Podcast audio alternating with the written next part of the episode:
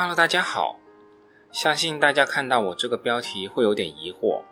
波音虽然飞机我们坐过，但作为投资者，即使是有境外账户可以买卖美股的投资者，也没有几个真的会去买波音公司的股票吧？我自己本人也从来没有碰美股，为啥突然间抄起太平洋对岸的心呢？关心起波音公司来了呢？至于你说具体理由，我倒也说不上。只是我最近看了一篇文章，原文标题为“原文标题为波音要破产了”。原文作者苍之涛看了以后有一点感想，我还想把这篇文章和大家分享一下。好，下面我先和大家说说这篇文章。过去两周，一张茅台市值等于多少个美国企业的图疯传网络，其中的主角之一就是本文要讨论的波音。一个月之前，波音股价三百三十二美元，市值一千八百七十亿美元。一个月之后，公司股价腰斩再腰斩，只剩下一百美元，市值六百亿美元不够了。每晚看波音股价跳水，已经成为人们茶余饭后的消遣节目。大跌十几至二十几个点已经是正常动作了。七三七 MAX 停飞以及新冠病毒全球蔓延的组合拳将波音打成了重伤。事实证明，当一家公司因为突发状况而陷入困境的时候，以往一切令这家公司成功的优势都会演变成事后人们分析公司倒下的理由。那到底波音应该值多少钱呢？为什么它的股价会暴跌呢？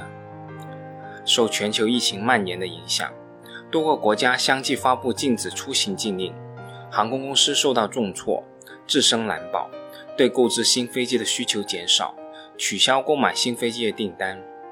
波音商业飞机业务收入主要靠收取航空公司预收款，一旦航空公司取消订单，波音的营收也将大减，导致现金流断裂。波音手握的现金其实并不多。所以不得不借债来填补现金流缺口，这让本身已经负债累累的波音负担更重了。疫情持续时间越久，波音的现金流就越高级，市场愿意借给波音的钱也就越少，最后要政府出手相救。若仍然不能解决问题，就只能申请破产了，进行资产重组，就可能会出现资不抵债的情况。到这个时候，持有普通股的价值将会归零。若是出现这种极端情况，波音股价跌到一美元以下也是很有可能的。历史上，通用汽车就出现过这种情况。没错，这家拥有百年历史的全球航空航天领袖公司就这么脆弱。在分析波音为何会沦落到如此境地的时候，很多人会将股票回购视为波音的原罪。可能大部分人万万没有想到吧。公司乐意将利润分享给股东和投资者的时候，这样的行为竟然令其陷入万劫不复的境地。那我们先来解释一下什么是回购。回购指的就是上市公司在二级市场上直接买入自己公司的股票，回购后的股票被记为库存股，从流通股里减掉。而在资产负债表的所有者权益里面，要把库存股股票是要减掉的。因此，当一个公司回购股票的时候，它的所有者权益是减少的，而每股盈利等于净利润除以流通股，所以每股盈利是要上升的。来看看波音这几年现金都拿去干嘛？根据波音2017年年报显示，2013年至2017年间，波音的现金拿去做五件事：回购股份、现金分红、研发、资本性支出和养老金。虽然波音没有给出具体的比例，但是从图形来看，股票回购加现金分红大概占了百分之五十五至百分之六十左右，研发占百分之二十至百分之二十五左右，剩下的部分是资本性支出和养老金。波音从二零一三年开始大规模回购股票，当年回购了二十八亿美元，回购的力度在二零一七年达到巅峰，一共九十二亿美元。二零一三年至二零一九年，一共用了四百三十四亿美元进行了回购。那波音回购的钱又是从哪里来的呢？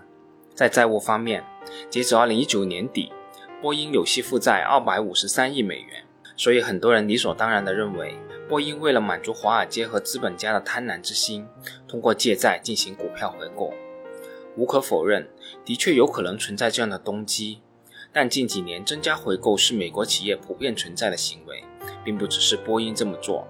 关键在于回购用的钱是经营上赚来的钱，还是借债来的钱。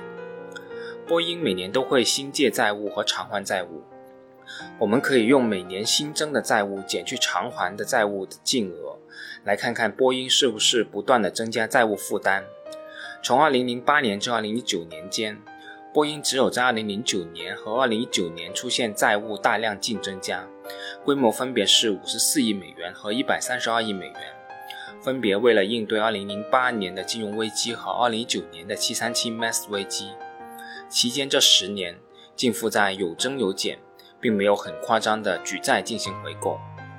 在737 MAX 出事之前的2018年年底，波音有息负债只有一百一十三亿美元，当时现金有一百亿美元，经营性现金流有一百五十三亿美元。而在另一方面，经过2008年的金融危机之后，波音经营性现金流量迅速增长。2010年的时候还是二十九点五亿美元，在2018年达到一百五十三亿美元，暴涨了五倍。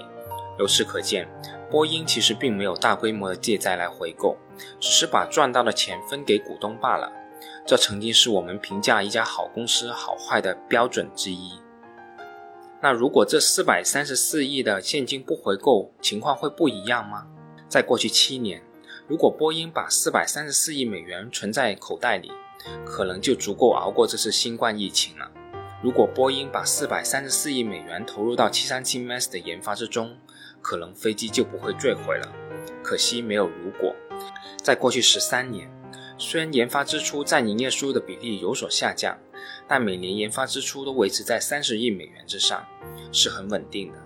波音的唯一对手空客每年的研发费用也只有三十亿美元左右。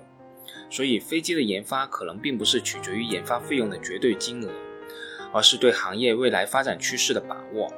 在省油载体的飞机研发上，空客是领先于波音的。为了追赶，波音制造出了737 MAX，却发现问题不断。这就是没有正确判断未来发展趋势的风险。很多上市公司都会面临回馈股东和研发支出的权衡。作为上市公司，波音不可能再像过去一样不计成本地研发一款新飞机，因为一旦没有把握准方向，所有研发费用都将打水漂。如果公司投资的项目没有信心为投资者获取高收益，还不如把钱分给投资者。从这个角度看，波音只是失去了冒险精神，并不能说它回购股票是错误的。那波音是应该要把现金拽到兜里啊？过去十几年，波音一直不乐意持有现金，现金的规模一直在一百亿美元上下浮动。要知道，苹果手握两千零六十一亿美元。微软也有一千三百四十二亿现金在账上。波音一直持有低现金的自信，可能来自于对其供应商和客户的强大议价能力。公司的债务比例看起来很吓人，但有相当一部分是对上游供应商的应付款和对下游客户的预收款。通过提早对客户收取定金和压后对供应商付款来获得资金进行生产，而且这些都是无息负债。这就是说。波音不需要动用自己的资金就能完成生产了，但是这让波音成为了好公司的优点，包括与股东分享利润、强大的议价能力，但在黑天鹅面前却成了反噬公司的恶魔。那通用汽车的历史会在波音身上重演吗？在正常的年份里，波音一年可以产生自由现金流一百三十七亿美元，而二零一九年的三月至十二月，七三七 MAX 停止交付。但并没有停产，导致波音2019年的经营性现金流量是负的24亿美元，自由现金流是负的42.34亿美元。在没有新冠黑天鹅的情况下，如果按波音公司的预计，737 MAX 能在2020年中复飞，2020年波音公司的自由现金流应该是能够转正的，之后就一切恢复正常了。但新冠疫情打乱了一切。波音的所有系列机型都面临着订单减少的可能性，即使737 MAX 年终能复飞，需求也将打折扣。那么，波音今年的现金流缺口将达到五十亿，甚至到一百亿美元。波音账上只有九十四点五亿美元，考虑到可能需要拿部分偿还债务，这些现金肯定不够波音撑一年。波音目前面临的情况可能跟2008年的通用汽车很相似。当年因为油价高涨以及金融危机，通用汽车销售大幅减少，现金流告急。2008年底，美国政府给予通用汽车134亿美元的救助，并要求通用汽车在2009年的第一季度证明有重新获取盈利的能力。不料，2009年初全球经济持续恶化，销售量不及预期。投资者预期拥有大量负债的通用将最终走向破产，股价一路下跌。在2009年的5月29日，股价跌破一美元。通用的股价在2000年达到顶峰94.62美元，市值560亿美元；而在2007年，股价依然在40美元以上。果不其然，2009年的6月1号，通用申请破产，进行资产重组。当时的债务高达一千七百二十八点一亿美元，总资产八百二十二点九亿美元，通用资不抵债了。虽然重组后，通用汽车在二零一零年的十一月十八日重新在纽交所上市，但十年牛市期间，股价竟然还下跌了百分之三十三。然而，持有原来通用汽车股票的投资者，价值早已归零，连翻盘的机会都没有了。今年年初，波音已经介入一笔一百三十八亿美元的借款，而美国航空业也在向特朗普申请一笔五百亿美元的救助。美国政府估计也会出手相救，毕竟波音有十六万员工，其涉及的供应链有两百万的工人啊。至少从今天来看，波音的资金链应该是不会断裂的，暂时还没有破产的风险。但不确定性在于疫情是否造成全球经济衰退。关键还是要看二零二一年。当然，波音跟当时的通用汽车还是有区别的。首先，竞争格局上，波音比通用汽车好得多。世界上只有波音和空客两家企业可以量产客机，而当时通用汽车的竞争格局就相当激烈。其次，商用飞机只是波音的一项业务，公司还有国防和全球服务。二零一八年，国防收入两百六十四亿美元。占比有百分之二十一点五，全球服务一百七十点五亿美元，占比有百分之十五。即使去年深受七三七 MAX 危机的影响，国防和全球服务的收入依旧是很稳定的。国防收入二百六十二亿美元，与上年基本持平；全球服务一百八十四点六八亿美元，同比增长百分之八。这两部分的营运利润分别是百分之十和百分之十三点七。在最极端的情况下，波音商用飞机价值归零。只考虑国防和全球服务的价值，假设国防需求持平，全球服务需求减少，这两部分二零二零年也将贡献四十亿美元左右的自由现金流。保守给予十倍的估值，这两部分的价值也有四百亿美元。而目前波音的估值在六百亿左右，但这一切只是估值，在破产面前都显得不值一提。世界上仍然需要波音造飞机。除非马斯克的火箭太空飞船出行的预言能够实现，我们都知道疫情过后生活将恢复正常，但我们不知道疫情需要多久。运气好一点，疫情半年内控制，下半年经济开始复苏；运气不好，出现经济衰退。不管怎么样，波音还是会继续存在的。但运气不好，波音股东的价值也许会被清零。这篇文章我就给大家说完了，再强调一次。原文的作者为苍之涛。听完这篇文章，不知道大家有什么感想？我为什么想和大家分享这篇文章呢？我想，波音多强大的公司啊！曾经两千亿美元的市值，波音有多深的护城河啊？全球只有两家公司能产民航飞机，而股票回购这件事又是多少投资者推崇的事啊？